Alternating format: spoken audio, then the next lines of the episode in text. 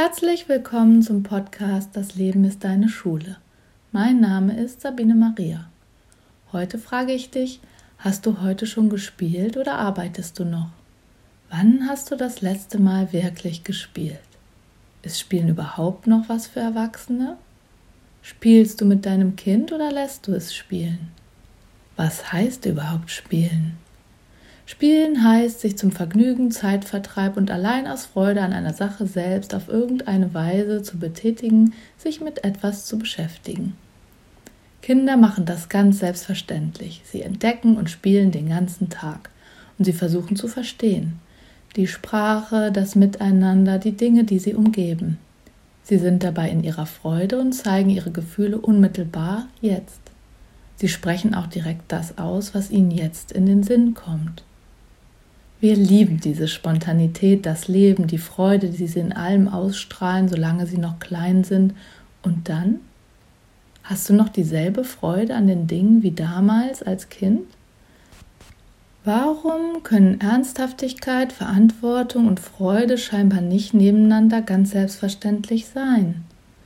In den meisten Leben nehmen irgendwann der Verstand, das Verstehen und damit auch der Perfektionismus und die Kontrolle überhand. Das Spiel, die Freude und die Unmittelbarkeit im Erleben gehen dabei verloren. Wir planen, wir denken in die Zukunft, wir bedauern die Vergangenheit, nur der Kopf und die Gedanken vermögen in der Zeit zu reisen. Das Herz fühlt jetzt. Die Intuition nimmt jetzt wahr, was stimmig ist und was nicht. Kinder sind jetzt. Der Verstand entscheidet. Wie gewinnst du nun die Freude in dein Leben zurück, falls du sie vermisst? Wie beginnst du wieder zu spielen, wenn du es in deinem Leben vermisst?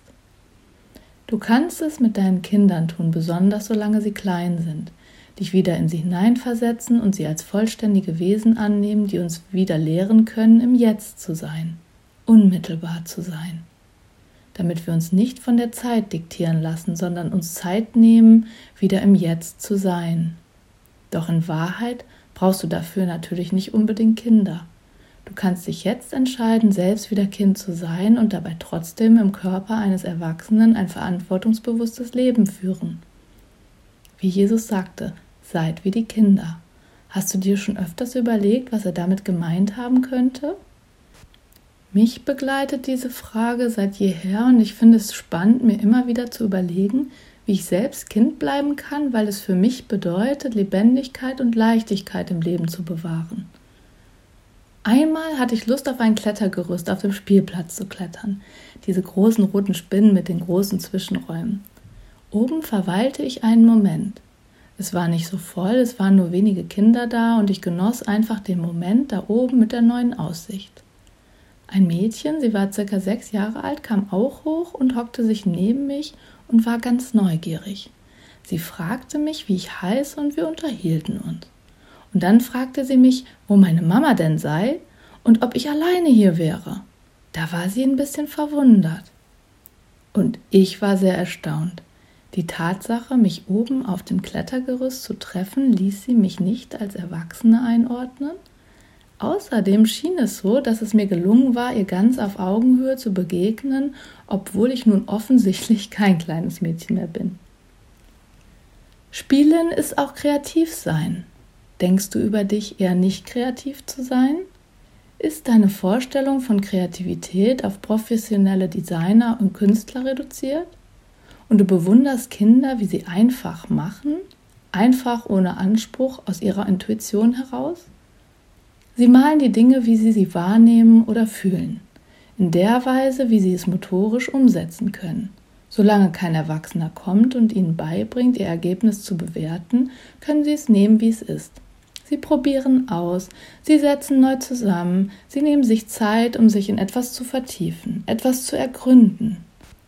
Vielleicht entdecken sie, dass ihr Ergebnis noch nicht dem entspricht, wie sie es haben möchten, aber dann entscheiden sie es einfach nochmal zu versuchen. So üben sie, so perfektionieren sie, so gestalten sie. Sie beginnen in einem bestimmten Alter auch, sich ihre Welt zu gestalten, so wie sie ihnen gefällt, in ihrer Fantasie und auf dem Papier, und merken vielleicht, dass sich nicht alles sofort realisieren lässt, dass manches Geduld braucht. Ein längerer Prozess ist. Und dass sie im wahren Leben auch umgeben sind von anderen, die die Umstände ausmachen. Manche kann man ändern, manche nicht. Wir dürfen Fehler machen, um daraus zu lernen. Als Kind ist es noch selbstverständlich zu fallen und wieder aufzustehen, etwas nicht sofort zu können, aber es weiter zu versuchen, immer und immer wieder. Ihr Antrieb kommt immer aus dem einfachen Bedürfnis der Freude und der Neugier zu entdecken. Ist das nicht die eigentliche Bestimmung des Menschen? Zur eigenen Freude und der Freude anderer etwas zu erschaffen? Spielend backen heißt sich dabei nicht unter Druck zu setzen.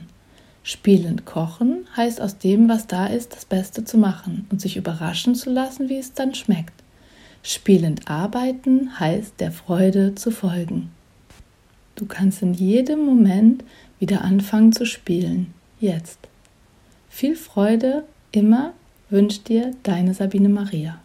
www.dasfreiekind.de